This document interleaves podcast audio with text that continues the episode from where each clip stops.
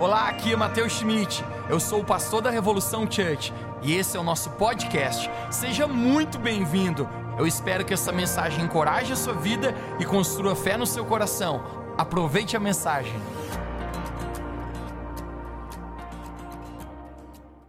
Está realmente animado para receber a palavra de Jesus hoje aqui? Deixe-me pensar se você está animado. Você está realmente animado? Convença a pessoa que está do seu lado que você está animado. Convença a pessoa que está do seu lado que você está animado. Mateus não conseguiu convencer. É, só Jesus na causa. Estou brincando.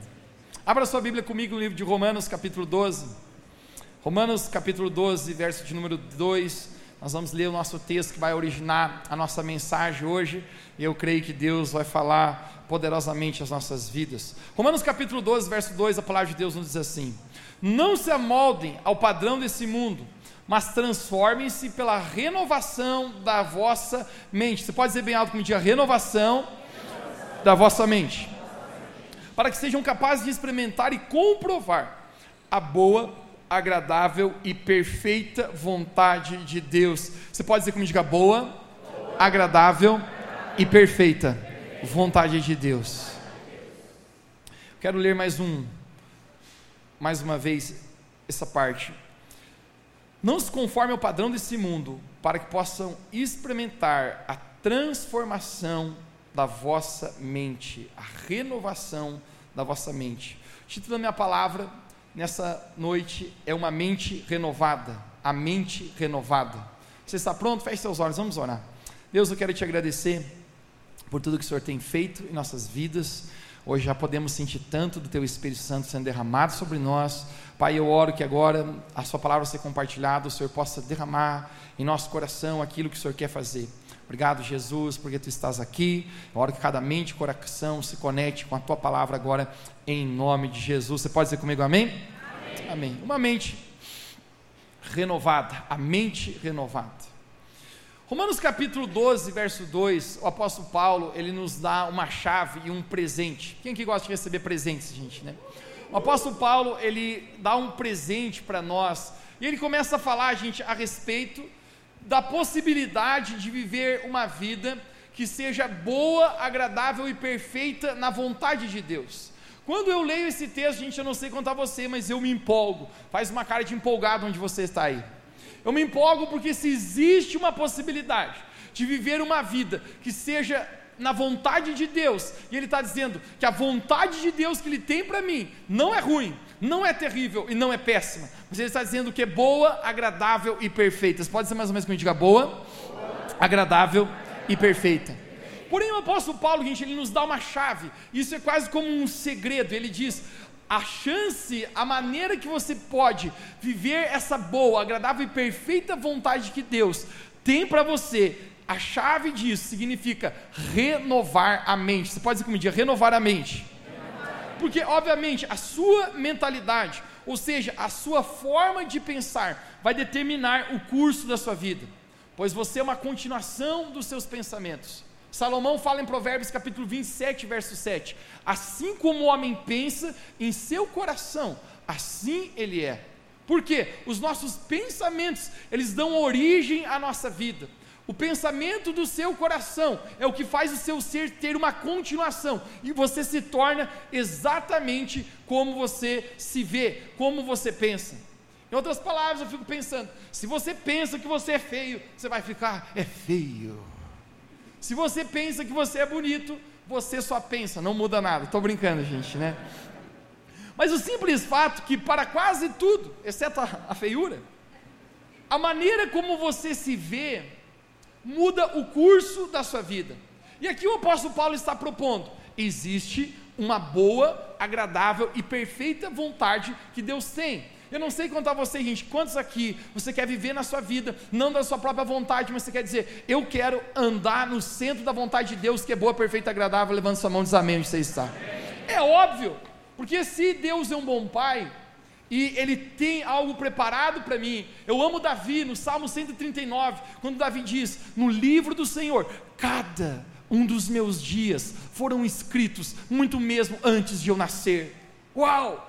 eu descubro que Deus me planejou, eu descubro que minha vida não está no acaso, eu descubro que Deus não joga dados, e quando eu estou aqui, eu estou por um propósito, e a propósito de Deus para mim é bom, perfeito e agradável.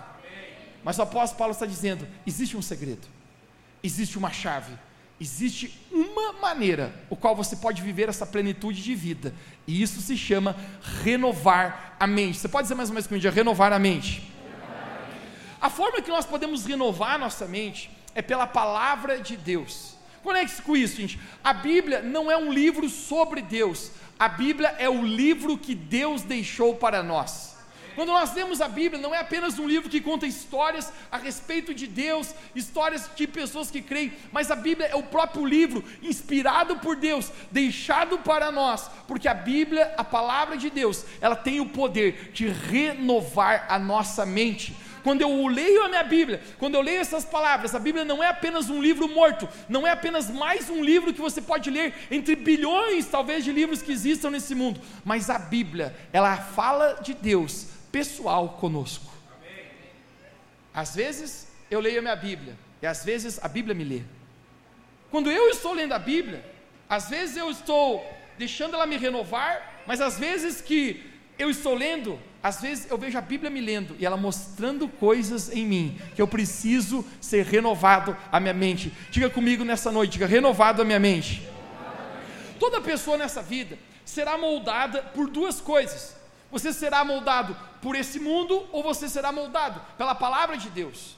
O apóstolo Paulo está dizendo em Romanos capítulo 12, verso 2: para que vocês experimentem a boa, perfeita e agradável vontade de Deus, vocês não devem se conformar com esse mundo, ou seja, não fique parecido com esse mundo, não fique parecido com a cultura, o que todos dizem, não fique parecido com a, a grande leva, com todo mundo saindo para o mesmo lugar, mas seja diferente, seja parecido com a palavra de Deus. Eu gosto de dizer, eu sou o que a palavra de Deus diz que eu sou, eu tenho o que a palavra de Deus diz que eu tenho, e eu posso o que a palavra de Deus diz que eu posso. Quando eu leio a palavra de Deus, o, a mentalidade, a mente renovada começa a acontecer dentro de mim.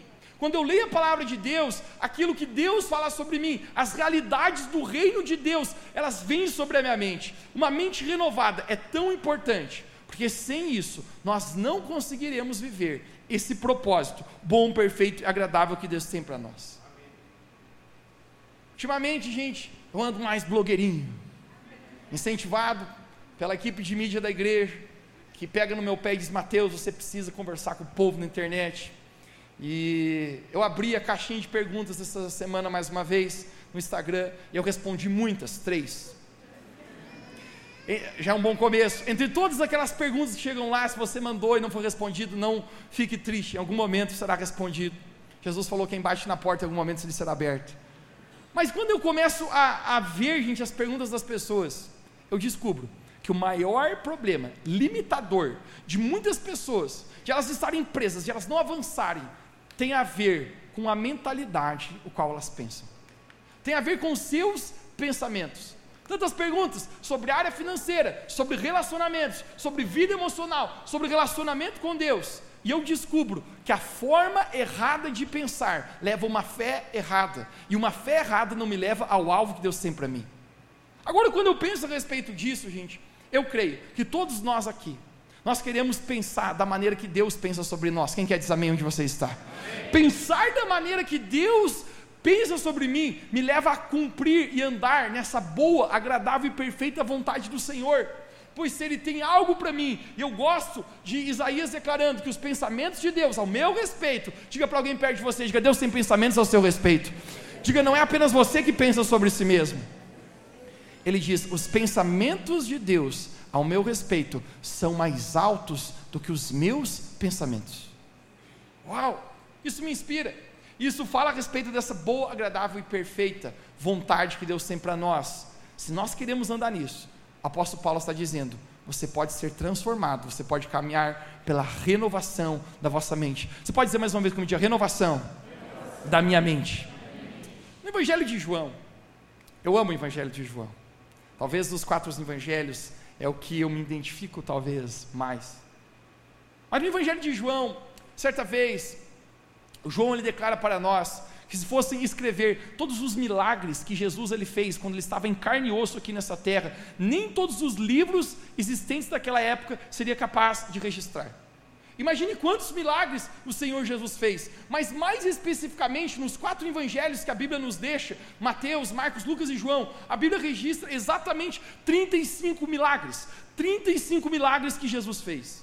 E todos os 35 milagres, quando eu leio a minha Bíblia, quando eu estou lendo sobre elas, esses milagres que Jesus fez, gente, não apenas tinha a ver, gente, com uma cura física, com um milagre aparente acontecendo, mas tinha a ver com a tentativa de Jesus de renovar a mentalidade de quem ele estava curando. A propósito, alguns dizem, o grande milagre muitas vezes não é acontecer algo impossível aqui nesse mundo, mas talvez o grande milagre seja a mudança de um pensamento. A mudança da maneira de pensar. Todo milagre que Jesus fazia, muitas vezes antes de ele fazer o próprio milagre, Jesus precisava renovar a mente dessa pessoa. Você pode dizer comigo, diga renovação da mente. A maioria de todos os milagres tinha a ver com uma troca de mentalidade que Jesus precisava fazer. Eu quero mostrar para você a respeito de um cego, ele bastante conhecido na Bíblia. Marcos capítulo 10, verso 46, eu gostaria que você abrisse comigo. Marcos capítulo 10, 46, a Bíblia fala a respeito de um cego chamado Bartimeu. Você pode dizer comigo Bartimeu, 1, 2, 3? Vamos juntos. Marcos capítulo 10, 46. E vieram para Jericó. E saindo Jesus de Jericó com seus discípulos, uma grande multidão também o seguia. Bartimeu, o cego, filho de Timeu, estava sentado junto do caminho, mendigando. O que, que ele estava fazendo? Mendigando. Alguém diga bem alto comigo, diga mendigando. mendigando. E ouvindo que era Jesus de Nazaré, começou a clamar e dizer: Jesus, filho de Davi, tem misericórdia de mim. E muitos o repreendiam para que ele se calasse. Mas ele clamava ainda cada vez mais alto, dizendo: Filho de Davi, tem misericórdia de mim. Verso 49. E Jesus, parando, disse que o chamasse. E chamaram o cego dizendo: Tem bom ânimo, levanta-te, porque Jesus está te chamando. Hashtag, você ganhou na Mega Sena, rapaz. E ele, lançando de si a sua capa, levantou-se e foi ter com Jesus. Verso 51. E Jesus falando, disse-lhe: Que queres que eu te faça? Que queres que eu te faça? Conecte-se comigo. Existe uma grande multidão. Jesus está naquele lugar. E onde Jesus estava, gente, muitas pessoas afluíam para aquele lugar, porque a propósito, gente, Jesus operava muitos milagres. A Bíblia fala que Jesus ensinava a palavra de Deus com autoridade. Coisa especial é você ver alguém cheio do Espírito Santo e com autoridade ensinando a palavra de Deus. Jesus falava dessa maneira e as multidões queriam estar perto de Jesus. Eu nem consigo imaginar quantas pessoas são, mas quando a Bíblia refere-se multidão, a minha sensação, gente, é aquele negócio, aquela, aquela muvuca. Aquele negócio ninguém consegue chegar perto. E Jesus ele está passando. Todo mundo quer encostar em Jesus. Todo mundo quer ter um momento com Jesus. E de repente, existe um homem, ele é cego, chamado Bartimeu. Obviamente, como cego ele não pode ver. A vida de um cego, aquela época, se tornaria ainda muito pior do que é hoje. Porque, obviamente, hoje talvez se desenvolveu muitas, muitas caracteres onde o cego tem uma oportunidade, existe um teclado no seu celular, se você não sabe que ele é para cegos, existem caminhos no chão que são como linhas que ajudam o cego a caminhar. Aquela época, um cego, ele não podia fazer nada. E a Bíblia fala que esse homem chamado Bartimeu, alguém diga comigo, Bartimeu. ele estava mendigando. Essa era a realidade de Bartimeu. Ele era um mendigo, ele pedia esmolas, ele vivia da doação de pessoas, da caridade de pessoas. Mas quando ele ouviu. Eu fico imaginando, ele está cego, ele não vê nada. Mas ele pesca no ar. Jesus, Jesus foi para lá. Quem? Quem está aqui? Jesus. Jesus? Sim, Jesus. E a Bíblia fala que ele começa a gritar.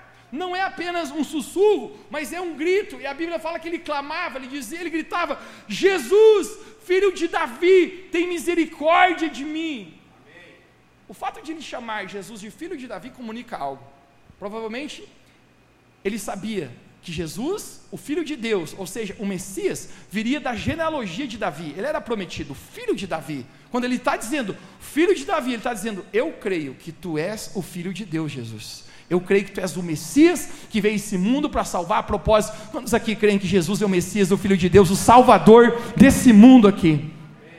Jesus é o único caminho, a verdade e a vida. Ele está declarando: Jesus, filho de Davi, eu, eu creio que tu és o Filho de Deus, tem compaixão de mim. E a Bíblia fala que quanto ele mais gritava, as pessoas o repreendiam, calha a boca, cego. O que, que você quer incomodar Jesus? É interessante que esse cego a vida inteira clamou por esmolas, clamou por coisas e as pessoas não repreendiam ele. Mas no exato momento que ele começa a clamar por Deus na vida dele, as pessoas o repreendem. Deixe-me falar algo para você: o diabo não está pouco importando enquanto você estiver clamando por coisas, mas no momento que você começa a clamar por Deus, ele se levanta contra você. Enquanto você está pedindo por esmolas, por coisas desse mundo, o diabo não tem problema nenhum. Mas no exato momento que você se levanta a sua voz para clamar ao Filho de Deus, o inimigo vai tentar resistir você. Fique quieto, Bartimeu! A Bíblia fala que quanto mais o repreendiam, mais ele gritava: Jesus, filho de Davi, tem misericórdia de mim. E é incrível, porque Jesus está caminhando naquela multidão, e a Bíblia diz que Jesus para e diz: Quem está clamando a mim? Mateus, você acha que Jesus ouviu? A minha imaginação é mais ou menos assim. Você já foi num estádio de futebol? Todos estão gritando. Apenas mais um grito na multidão é apenas mais um. Hashtag ninguém ouve ninguém.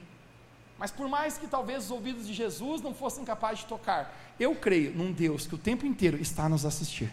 Amém. Eu creio num Deus que o tempo inteiro tem os seus olhos sobre a nossa vida. Jesus ele para e fala: tem alguém clamando por mim, existe alguém chamando o meu nome. Pedro, você, vai lá e chame aquele cara.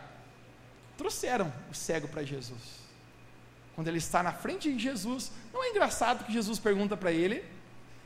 Na frente de Jesus, Jesus fala: O que queres que eu te faça? Olhe para alguém perto de você e diga: O que queres que eu te faça? Ah, Jesus? Que pergunta mais esquisita. O que, que um cego quer fazer? Preposição número um. O cego diz: Jesus, eu quero um iPhone Pro Max. Opção número dois: Jesus, estava afim de fazer uma viagem para Dubai, você não me permite. Opção número três: Jesus me paga uma janta na churrascaria. É óbvio, um cego ele quer ver, mas deixa eu falar algo para você. Jesus queria ouvir da boca daquele cego o que ele queria. Porque muitas vezes na nossa vida, gente, nós reclamamos a Deus a vida que nós não temos, mas nem mesmo nós sabemos o que nós queremos para nós mesmos. Deus, por que, que minha vida está assim? Jesus está dizendo para ele: Bartimeu, eu preciso trocar a sua mentalidade. Eu preciso que você saiba o que você quer e qual é o seu próximo passo. Diga para alguém perto de você, diga, você precisa saber seu próximo passo. O que você quer, Bartimeu? Às vezes, nem nós sabemos o que nós queremos. Vamos ver algumas palavras do apóstolo Tiago aqui. Em Tiago capítulo 4, verso 2, a parte B do verso, Tiago capítulo 4, verso 2, a parte B, o apóstolo Tiago nos diz assim: Nada tendes porque não pedis. Você pode dizer comigo, nada tendes porque não pedir. Porque é óbvio, se você não sabe o que quer, você não tem o que pedir. Ele está dizendo, você não tem nada porque você não tem pedido para Deus. Porque muitas vezes nem você sabe o que você quer, porque a mentalidade nossa, gente, quando nós não pensamos da maneira que Deus pensa sobre nós, muitas vezes nem nós sabemos o que queremos. Jesus está tentando tocar Bartimeu e dizer: Bartimeu, eu preciso ouvir na sua boca o que você quer. O que eu quero tocar na sua mentalidade, Bartimeu, é que você saiba qual é o seu propósito, o seu futuro. O apóstolo Tiago continua no verso 3, e ele faz um trocadilho interessante aqui, me deu o verso 3 de Tiago capítulo 4. O apóstolo Tiago nos diz: Pedis e não recebereis, porque pedis mal. Diga para alguém perto de você, diga: se você pedir mal, você não vai receber. Mateus, por que, que não irá receber? Deixe-me falar uma coisa para você. As orações que Deus responde na sua vida são as orações que te aproximam do propósito de Deus para você. Deus não responderá suas orações que não estiverem no centro da vontade de Deus. Existe um dilema aqui. Às vezes, o que eu estou pedindo pode não ser aquilo que Deus quer para mim. O apóstolo Tiago está dizendo: você pede e às vezes você não recebe, porque você não está pedindo da maneira que você deveria pedir.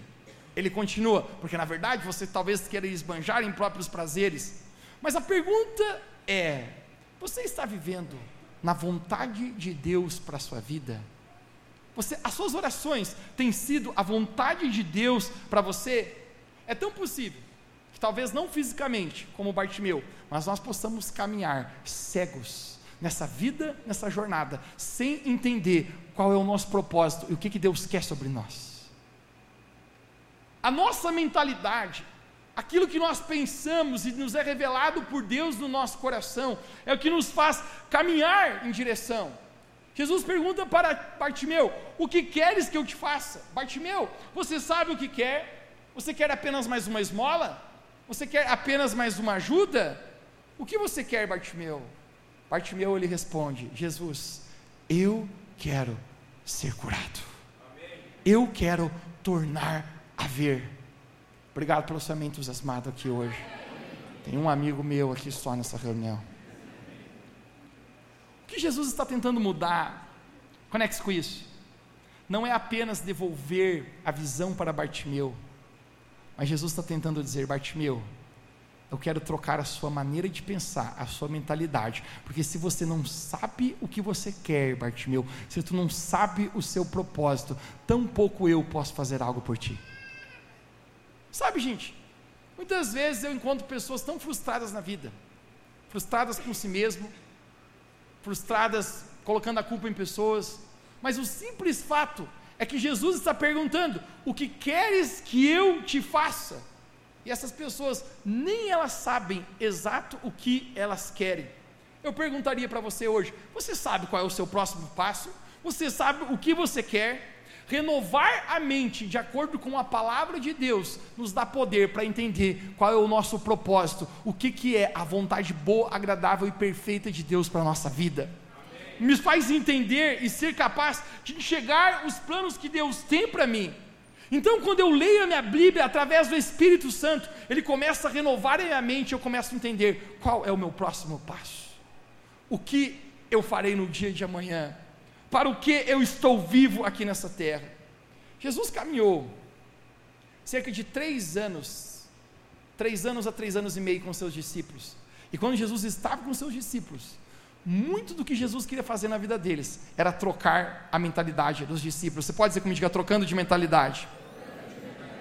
Jesus andava com os discípulos e eu fico imaginando que quase 24 horas por dia, e muitas vezes Jesus, ele ele faz o hashtag momento de desabafo. Quem aqui já teve um momento de desabafo? Em certo momento, a Bíblia fala que os discípulos tentam orar por alguém que está enfermo, que está endemoniado e não consegue curar esse homem. E nesse momento, os discípulos perguntam para Jesus: Jesus, por que, que a gente não conseguiu? E Jesus ele faz um desabafo, ele fala assim: geração perversa, até quando estarei convosco? Na minha tradução da Bíblia está dizendo: tigrada cabeçuda, até que hora eu vou ter que suportar vocês? Eu estou tentando ensinar alguma coisa para vocês e não entra na tua cabecinha miserável.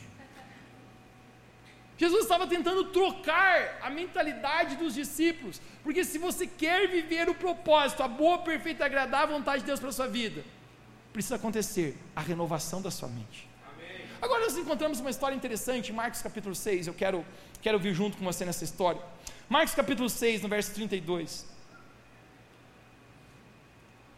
A Bíblia fala que Jesus entra num barco com seus discípulos, e quando a multidão vê Jesus entrando no barco, hashtag, a coisa é louca, porque eles começam a correr atrás em direção do barco.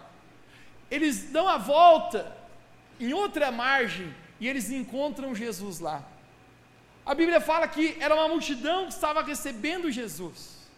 Marcos capítulo 6 vai nos contar, gente, talvez, na minha opinião, um dos maiores milagres que Jesus já fez.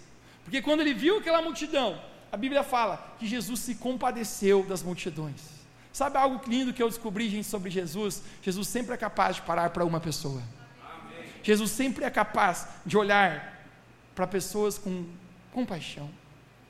Jesus falou: ele se compadeceu porque via como aquelas pessoas, como ovelhas sem pastor, elas estavam como perdidas ali, carentes de algo. E a Bíblia fala que Jesus começou a ensiná-los. Por que Jesus começa a ensinar? Porque Jesus está tentando dizer: eu preciso ensinar uma nova mentalidade para vocês. Eu preciso trocar a maneira de vocês pensarem. Quando Jesus está atendendo a multidão, eu quero que você imagine a cena comigo. Eu fico imaginando que talvez Pedro, Tiago ou João, os três mais íntimos de Jesus, bate no ombro de Jesus e fala: Jesus, o senhor está percebendo alguma coisa? Ele falou: Não, está anoitecendo. Essa galera não tem o que comer. E é melhor a gente mandar eles embora, porque o lugar aqui é deserto. E se a gente não mandar eles embora, a gente está falando de um tempo, pessoal, que não tem luz, energia elétrica, não tem celular com lanterna, e muito menos uma lanterninha para pescar também. Eles estão na escuridão, hashtag no breu. Jesus despede eles, porque eles não vão ter o que comer. Jesus falou: Não, dê vocês comida para eles. Os discípulos olham e falam: ah, O quê? A Bíblia narra, gente, que só de homens existia 5 mil homens ali. Cadê os homens hoje aqui? Glória a Deus. Teve um dormindo e levantou um atrasado. E eu sempre falo que se existem 5 mil homens, Gente, os homens não sabem viver sem as mulheres. Aonde tem homem, tem mulher. Agora eu vou falar uma coisa para você. As mulheres também não sabem viver sem as crianças. Aonde tem mulher, tem criança. Tem criança. Então, só de homem a gente tem 5 mil. Gente, é gente pra caramba, não é? Tirando as, os homens, tem as mulheres. Eu acho que as mulheres se multiplicam mais. Sempre tem mais mulher que homem no, no recinto, é ou não é? Diz que a porcentagem de população no mundo é mais ou menos 60% de mulher e 40% de homem. Ainda tem uns homens que estão meio esquisitos hoje, então eu já não sei mais qual é a porcentagem real que está ocorrendo. Nós temos que orar mais. Mas eu quero que você imagine comigo. Jesus fala para eles: alimente vocês. Os discípulos falam: o quê? Jesus é muita gente. Como que a gente vai alimentar uma multidão desse tanto? E Jesus falou: alimentem. Jesus fala: vamos checar o que, que vocês têm aí. Ok, vamos ver. Eles começam a procurar, gente. Gente, e eu vou falar uma coisa para você: quando a notícia volta, o negócio é doido. Porque os discípulos falam: Jesus, a gente encontrou na multidão tem um camarada aí que ele tem cinco pães e dois peixes. Você pode ser comigo, Chica? Cinco pães e dois peixes. Gente, o que que dá dois peixes e cinco pães para uma multidão dessa? Não dá nem para largada. Eu fico imaginando, às vezes, um, de uma olhada para esse aqui, tem cara que come cinco pães só. Né? Esse aqui, bem certinho, dois peixinhos vai. E Jesus fala: vamos alimentar isso os discípulos dão uma risada e pensam: ah, esse Jesus é muito louco. Agora conecte comigo. Na mentalidade natural do mundo, a mentalidade natural do mundo é impossível, sim ou não? Sim. Mas na mentalidade da fé, tudo é possível que crê. Jesus está dizendo: a gente vai alimentar. Jesus ele pega aqueles cinco pães, aqueles dois peixes, e é tão especial que Jesus ele dá graças a Deus. Jesus ele agradece a Deus por aquilo. E Jesus vai tentar fazer duas coisas, duas trocas de mentalidade com os seus discípulos. E a primeira delas é que o pouco que você tem na mão é sempre aquilo que Deus usa para fazer um milagre na tua vida. Amém. Ele diz: Obrigado, Deus. E os discípulos ficam pensando assim: Obrigado pelo que não vai dar nem por cheiro. Eu fico imaginando que os discípulos estão pensando: Rapaz, devia ter guardado é para nós. Agora ninguém vai comer, nem eles e nem nós. E vai ficar todo mundo no chinelo. E é tão interessante que a Bíblia fala, eu quero ler para você apenas esse verso, verso 37, Marcos capítulo 6, verso 37. Me dê aqui no telão. Jesus respondeu: Dei-lhe vocês algo para comer. No verso 41, em seguida, está aqui o verso 41? Não. Marcos 6, 41, vamos lá. Em seguida, depois de ter dado graças a Deus, partiu os pães e os peixes, e em seguida, está aqui? Entregou aos seus discípulos para que servissem o povo. Gente, os pães e os peixes estão na mão de quem agora? Está na mão de quem agora? Por favor, chacoalha a pessoa que está na sua diga, acorda criatura. Pelo amor de Deus. Os, os peixes e os pães estão na mão de quem agora? Dos discípulos. Jesus entregou para eles. Jesus comissionou eles. Jesus falou: vão lá e alimentem vocês agora. Gente, é incrível. Porque a palavra de Deus fala que todas aquelas pessoas comeram até fartar. E os discípulos trouxeram em suas mãos ainda doze cestos cheios de pão e de peixe. Talvez você possa pensar muitas vezes, Mateus, mas era tão pouco. Deixa eu pregar para você. Deus sempre começa pelo pouco que está nas suas mãos. Agora, se você não renovar a sua mente, talvez você fique a vida inteira olhando para o pouco que Deus já te deu e você pensando, isso é insignificante, isso não serve para nada. Mas deixa eu falar para você, se você renovar a sua mente e a tua perspectiva for a de Deus, você verá que o pouco que existe nas suas mãos é o que Deus vai usar para provocar grandes milagres na sua vida. Amém. Eu lembro quando começamos essa igreja. Hoje de manhã eu lembrava isso. Porque o time de voluntários, quando começamos essa igreja, era muito grande, era eu e mais dois. E quando nós tínhamos alguma ideia, e eu sempre tive muitas ideias, mas às vezes, quando eu tinha alguma ideia, eu pensava melhor não tê-la. Por quê? Porque vai sobrar tudo para mim. Até o dia que nós tivemos a ideia e, que, e queríamos executá-la, porque precisava. O fundo da igreja era tão feio, uma parede descascada, num saguão gelado e úmido de um colégio, e falaram para mim, o rapaz supostamente que era para ser da mídia, o qual ele tinha dificuldade de postar fotos no Instagram, de tão perito que ele era na mídia. Falou, Mateus, o nosso fundo é muito feio. Quando eu posto uma foto tua, a propaganda é invertida. Eu, como assim? Ele falou, em vez de atrair gente, afasta. Ele falou, ninguém quer ir num lugar assim tão feio. Eu falei, o que, que a gente pode fazer? Teve um ter uma ideia. Uma vez eu vi uns toldos assim que eles faziam por trás e dava uma coisa tão bonita. Eu falei, não temos dotes de marcenaria, mas todos nós homens temos um marceneiro por dentro. Sim ou não? Todo homem, gente, eu tenho comigo, que ele é um pouco pedreiro, marceneiro, eletricista. Né? Ele não é, mas ele acha que é, é ou não é? O chuveiro queima, ele diz assim, eu arrumo. E a mulher dele fala assim, não, não chama eletricista, eu dou conta. Gente, até que ele vai lá e explode, pum! O chuveiro, ele diz, liga para o eletricista, mulher, eu falei, né? Põe em ciladas, é ou não é? Gente, a gente mesmo construiu aqueles todos, só tinha um problema. O lugar onde nós guardávamos esse todo, do lugar onde a gente fazia as reuniões era cerca de um quilômetro de distância.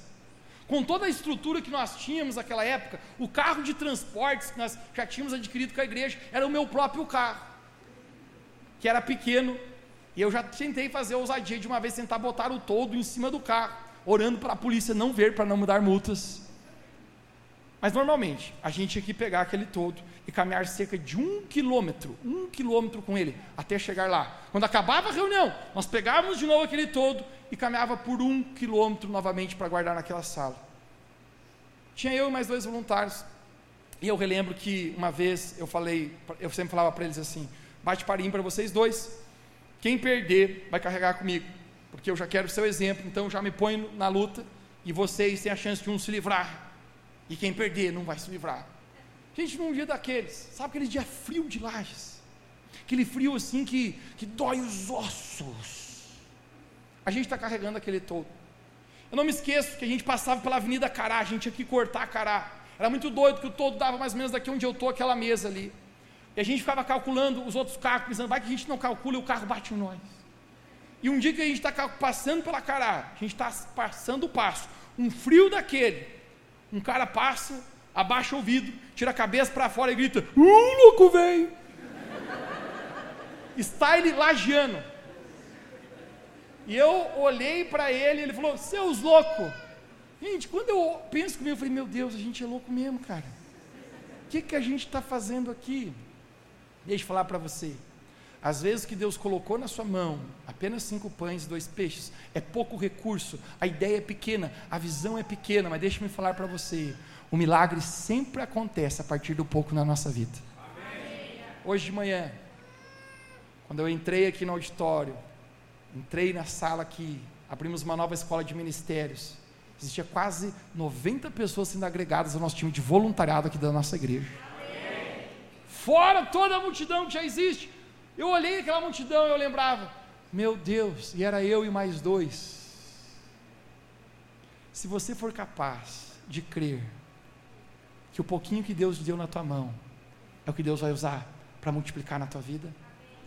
Talvez você está trabalhando num trabalho simples, talvez sendo fiel num lugar que nem é o que você desejaria estar, mas deixe-me falar para você, os cinco pães e os dois peixes, se você renovar a sua mente, você verá que Deus é capaz de fazer algo grande através disso que está nas suas mãos. Jesus está tentando ensinar para os discípulos sobre o pouco, pode ser muito. Jesus está tentando renovar a mente deles a respeito de quando você divide, é que quando você multiplica. Você pode dizer comigo: dividir, dividir. é quando eu multiplico. Racionalmente, pessoal, vamos pensar: se dá os cinco pães e os dois peixes para a multidão, ninguém vai comer nada. Sim ou não? Sim. Mas Jesus está dizendo assim: gente, eu vou ensinar um princípio para vocês. Quando vocês dividem, a Bíblia fala que Jesus fez todo mundo sentar em grupos na grama, 50 e 100 pessoas. E Jesus partia. Pedro, Tiago e João, eu acho que Jesus errou o pulo dessa vez. Nem ele vai ter o que comer, nem nós e nem essa multidão. Mas Jesus está dizendo: quando você divide, você multiplica. Pegue o princípio aqui, gente. A chave para o empobrecimento na sua vida é reter para si. A chave para a infelicidade nessa vida é reter apenas para si mesmo. Jesus falou: é melhor dar do que receber. Generosidade é uma porta que abre a multiplicação na nossa vida. Agora, para isso, eu e você precisamos renovar a nossa mente, sim ou não? Porque matematicamente, se eu tenho dois, eu tiro um para compartilhar, eu diminuí, sim ou não? Mas a matemática do céu, Jesus falou: aquele que perde é o que ganha, o último é o primeiro, o menor é o maior. Quando eu começo a descobrir que quando eu divido, eu multiplico, Deus começa a abençoar a minha vida. No Revo Church em Família desse mês, eu compartilhei uma palavra muito poderosa aqui com a igreja, sobre derramar na vida de outras pessoas. O profeta Elias, três anos já não chove mais sobre a nação, é muito escasso, não tem alimentos e nem bebida. Ele se aproxima de uma viúva muito pobre. Alguém diga comigo, viúva muito pobre. E é interessante o pedido que Elias faz para aquela mulher. Elias ele diz assim: "Me dá de tomar". Ela pega um pouco de água e dá para Elias. E agora Elias fala: "Me dá de comer". E nesse exato momento, ela diz: "Profeta, não tenho mais comida na minha casa. Eu tenho apenas um último restinho de farinha e de azeite. Eu vou preparar um bolo para mim e para o meu filho. E depois dessa refeição, nós dois vamos ficar esperando a morte. Acabou para a gente. É admirante, inquestionável e maluca a resposta do profeta Elias. Porque ele fala de jeito nenhum, não come esse bolo, mulher. Traz o bolo para mim. Gente, quando eu li essas palavras, a primeira coisa dava uma indignação na minha cabeça, que eu pensava assim: que profeta extorquidor de velhinhas indefesas como a tia Tela é esse? O camarada é insano. A mulher já tem um filho, ela é pobre, ela já está dizendo que é a última refeição e ela vai, vai comer para morrer, não tem mais recurso. O cara está pedindo, dá para mim. O profeta Elias conhecia um princípio que ela não conhecia: quando você divide, você multiplica. A Bíblia fala que essa mulher mesmo contrariando a lógica, sabe o que ela faz? Ela vai lá, faz o bolo. Eu fico imaginando um bolo de coco, aleluia. E ela diz: É o meu último bolinho. E diz: É, dá para mim. E eu e meu filho: Dá para o pai. Ela dá o bolo. A Bíblia fala que Elias comeu. E depois de Elias ter comido, sabe o que ele fala? volte para sua casa e vá cozinhar mais, porque não vai lhe faltar mais farinha e azeite em tua panela. A palavra de Deus fala, gente, que por todos os dias futuros dela, a farinha multiplicava, o azeite multiplicava e não faltou mais. Sabe qual é o princípio? Pegue. Quando você divide, você multiplica. Eu relembro, ainda mais jovem, Não sei se eu consigo ser mais jovem do que sou hoje. Mas quando mais jovem, a situação financeira era sempre mais acirrada. Né? O jovem normalmente ele está ali pelado no carteira. A carteira você abre, só sai mosquito. Não tem nada. Gente, eu estava juntando dinheiro. Já fazia dois anos. Eu estava juntando dinheiro para um projeto, o qual a gente tinha. A gente tinha um projeto musical. Eu sabia do valor desse projeto, eu estou juntando, eu estou pensando, cara, não vai ser fácil pagar esse negócio. E o montante eu tinha conseguido juntar, gente, nunca me esqueço, que era a média de 5 mil e poucos reais. Na ocasião, a gente estava participando de uma conferência, tinha um amigo meu, que ele, ele, ele era do Nordeste, na verdade ele é um americano, mas morava no Nordeste. Ele tinha um trabalho com, com prostitutas e com crianças moradoras de rua. Ele me compartilhou a respeito desse projeto, o, os sonhos deles, a respeito do ministério dele. E quando a gente está num tempo de adoração, num tempo de louvor, Deus fala comigo, Deus fala, Mateus, sabe esse, esse, esse dinheiro, esse tutu, esse carvão, esse money, esse faz-me rir que você tem aí? Eu falei, sei. Faz dois anos que eu estou guardando para um projeto do ministério. Jesus falou para mim assim: oferta no ministério dele. Eu falei assim: e o meu ministério, Senhor? O que, que eu faço com o meu? Deus falou: oferta. O dinheiro estava no banco, então eu, eu rasguei uma folha de caderno, peguei uma caneta, escrevi o valor, falei: cara, Deus está falando comigo, está aqui. Eu quero dividir com você o que Deus tem me abençoado, para que abençoe a tua vida. Ele pegou e falou assim: Mateus, não faz isso, cara. Quando ele olhou o valor, ele falou: Não faz isso, eu sei que para você também é contado. Eu falei: É, pega rápido e vaza, bro. Senão o capeta se levanta e começa a me possuir. Estou brincando. Hã? E eu já pego de volta esse papel e não te dou. Gente, o simples fato é que eu me lembro que ele me abraçou, chorou. Eu penso, até eu teria chorado, né? Receber um valor desse aí. Eu, eu acho que eu tinha chorado até pelado no chão, gente, né? Eu tinha corrido, né? E de repente, passou um mês, passou dois meses, passou três meses, estava se aproximando do projeto musical que a gente ia fazer. A gente queria gravar um álbum, um CD. E eu pensei, agora não tem mais recurso, cara. Lembra o princípio? Quando você divide, você você precisa renovar a sua mente conforme a palavra de Deus para que você seja capaz de entender isso. Eu estou numa uma sala de oração. Propósito, todas as terças-feiras tem salas de oração e é magnífico. Vá orar, jejue nas terças-feiras. Busca a Deus. Quem pode dizer um amém bem alto aqui onde você está? Vamos buscar Deus, igreja. Eu estou numa sala de oração, poucas pessoas, devia ter média de umas 10 pessoas ali. De repente se aproxima de mim uma mulher, mais coroa. Mulher vestia um salto, número 48 não sei se existe, mas era algo. Ela vestia um casaco de pele, era um dia frio, um cabelão produzido com muito laque, eu imagino. Laque é coisa de old school, não é? Mas ela era coroa, então é um laque. Minha mãe usa laque. Acabei de entregá-la aqui. Ela se aproxima e fala assim: Meu filho, alguém me falou aí que você tem um projeto você precisa de algum recurso para esse projeto? Eu falei, sim. Ela falou, quanto você precisa? Eu falei para ela assim, nem eu sei. Nem eu sei, sabia exato, gente. Mas era muito mais do que aquele valor que eu tinha reservado. Ela falou, você não sabe? Falei, não sei, mas vai longe. Falei para ela, vai longe, está morando. Deus vai prover. Ela falou, tudo bem, eu confio em você.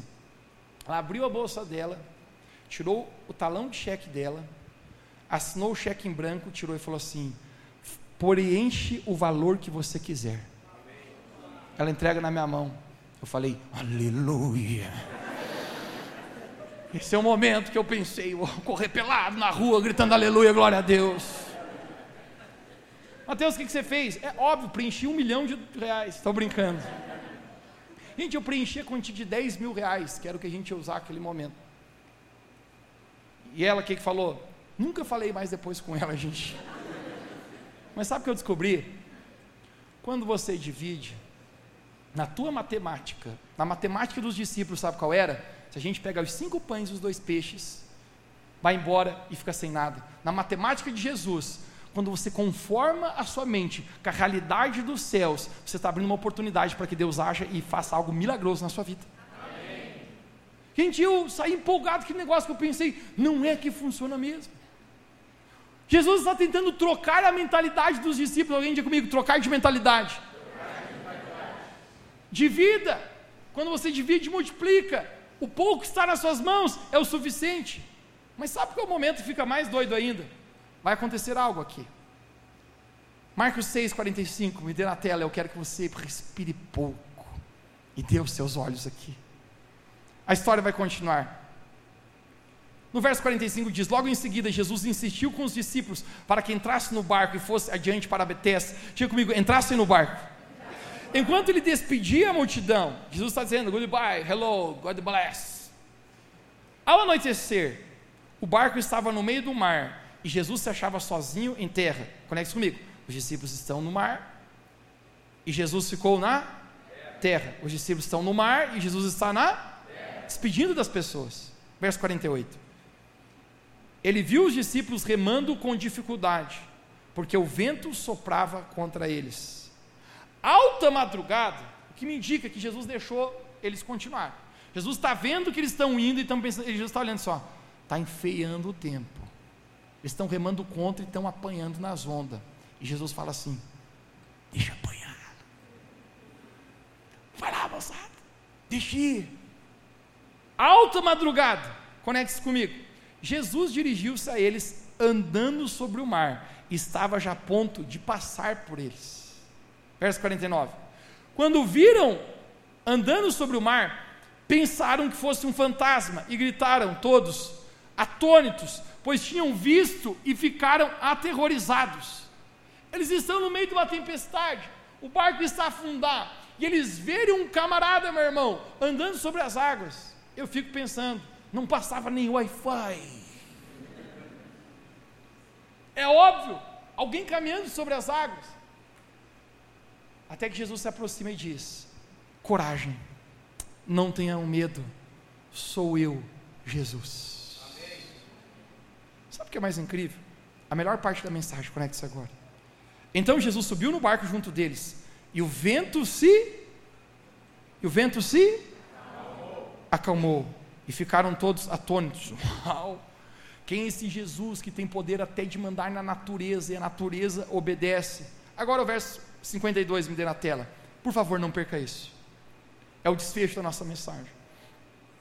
Pois não tinham entendido o milagre dos pães, porque seus corações estavam endurecidos. Conecte comigo aqui. Como? Os discípulos não tinham entendido o milagre da multiplicação dos pães? Como não?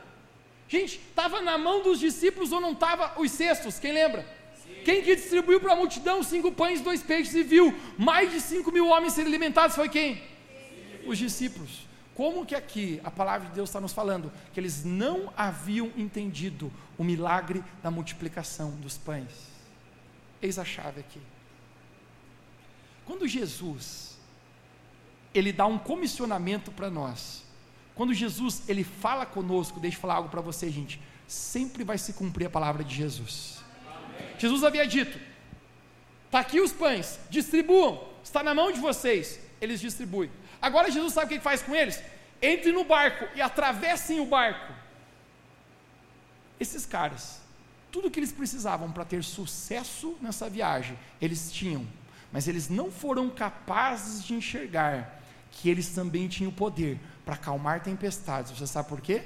Porque não conseguiram renovar a sua mente, uma mentalidade de fé. Às vezes, na nossa caminhada, nós não somos capazes de ver a autoridade que Deus já colocou na nossa vida. E eles precisam esperar Jesus chegar subir no barco, acalmar a tempestade, enquanto Jesus estava dizendo para eles: eu, da mesma maneira que eu comissionei vocês para multiplicar os pães, vocês também tinham sido comissionados para atravessar o barco, vocês podiam ter usado de autoridade para mandar essa tempestade ser repreendida e passarem em mar calmo. Não sou assim na nossa vida muitas vezes. Nós não entendemos, por causa da falta de renovação de mente, que nós temos autoridade no nome de Jesus para acalmar tempestades. A renovação da nossa mente precisa. Eu amo quando alguém pede para mim, Mateus, pode orar por alguém que da minha família que está no hospital. Eu vou, eu sempre dou do meu tempo. Mas deixa eu falar algo para você, gente. Você sabia que você também tem autoridade para curar enfermos? Mateus, Pode conversar com o meu irmão, eu quero levar ele para a igreja e evangeliza ele. Eu posso. Mas deixa eu falar para você, você sabia que você também foi comissionado por Jesus para você evangelizar e ganhar pessoas com a mesma autoridade? Meu ponto aqui é que muitas vezes nós estamos esperando que Deus faça algo que na verdade Deus já nos deu autoridade para fazer. Se eu não renovo a minha mente, eu não sou capaz de entender aquilo que Deus está tentando fazer. Bartimeu, o que queres que eu te faça? Ele está tentando mudar a, a mentalidade dos discípulos. Alguém diga comigo, mudar de mentalidade. E aqui eu entro na reta final da nossa mensagem. O maior limitador de uma pessoa sempre está na sua maneira de pensar. Em Marcos capítulo 8, 22, e é o desfecho final aqui. Existe um outro cego aqui. Conecta com a história. Eles foram para Betsaida. Diga comigo, Betsaida. E algumas pessoas trouxeram um cego, suplicando que Jesus o tocasse. E ele tocou o cego pela mão, levando-o para fora do povoado. Alguém de Beto me diga, para fora do povoado. Depois de cuspir nos olhos do homem e impor-lhe as mãos, Jesus perguntou: Você está vendo alguma coisa? Ele levantou os olhos e disse: Vejo pessoas, elas parecem como árvores andando. Verso 25. Mais uma vez, Jesus tocou a mão sobre os seus olhos do homem. Então os olhos do homem foram abertos e a sua vista foi completamente restaurada e ele via tudo claramente. Jesus mandou para casa dizendo: Não entre no povoado. Diga comigo, Jesus mandou para casa Pode dizer comigo, Jesus mandou para casa, mas falou: não entre no povoado. Por favor, deixa eu encerrar, ensinar isso aqui. Vem aqui, Fernando, rapidinho. Pode subir. Tem um homem que é cego. Então quero que você imagine a história. Jesus ele vê esse homem que é cego, ele está na sua casa, pode ficar aí, ele está na sua casa. E Jesus tira ele da aldeia, da sua casa, e leva ele para outro lugar. Ele é cego. E Jesus olha para ele, cego. Vire para a câmera ali, cego. Sabe o que Jesus faz? Jesus dá um guspo no rosto dele.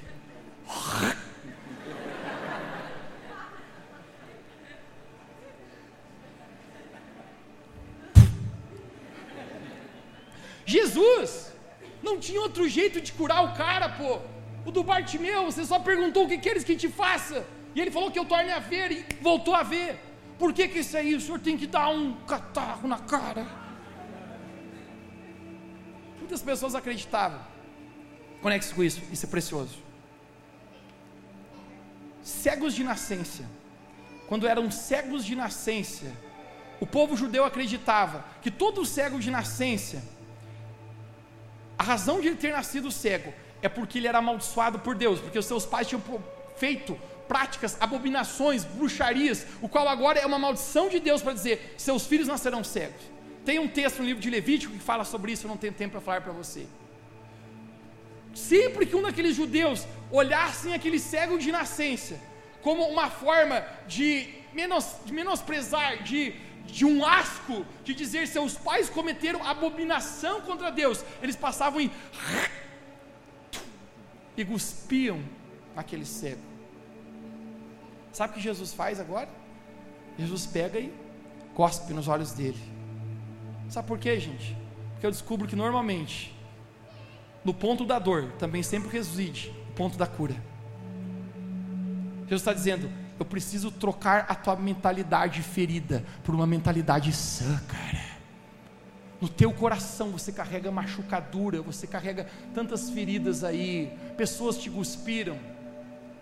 Mas eu estou mostrando o ponto da dor, não para te humilhar, não para te pesar, mas agora eu estou tocando os seus olhos. Passe a ver, e o cego começa a ver. Jesus ele fala: Você está enxergando alguma coisa?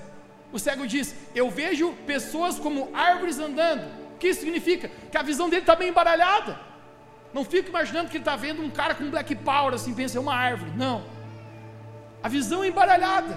Ele diz: Vejo pessoas como árvores. E Jesus, mais uma vez, toca nos olhos dele. A pergunta é: por que, que Jesus, numa só vez, não cura o cego? E aqui eu acredito que existe uma outra chave para a nossa vida. Que muitas vezes a cura de Deus na nossa vida ela vem num processo. Não foi apenas num toque, foi em dois. Às vezes, cara, não é só um momento, você precisa perseverar em estar com Jesus para ele te complete o processo de cura na tua vida.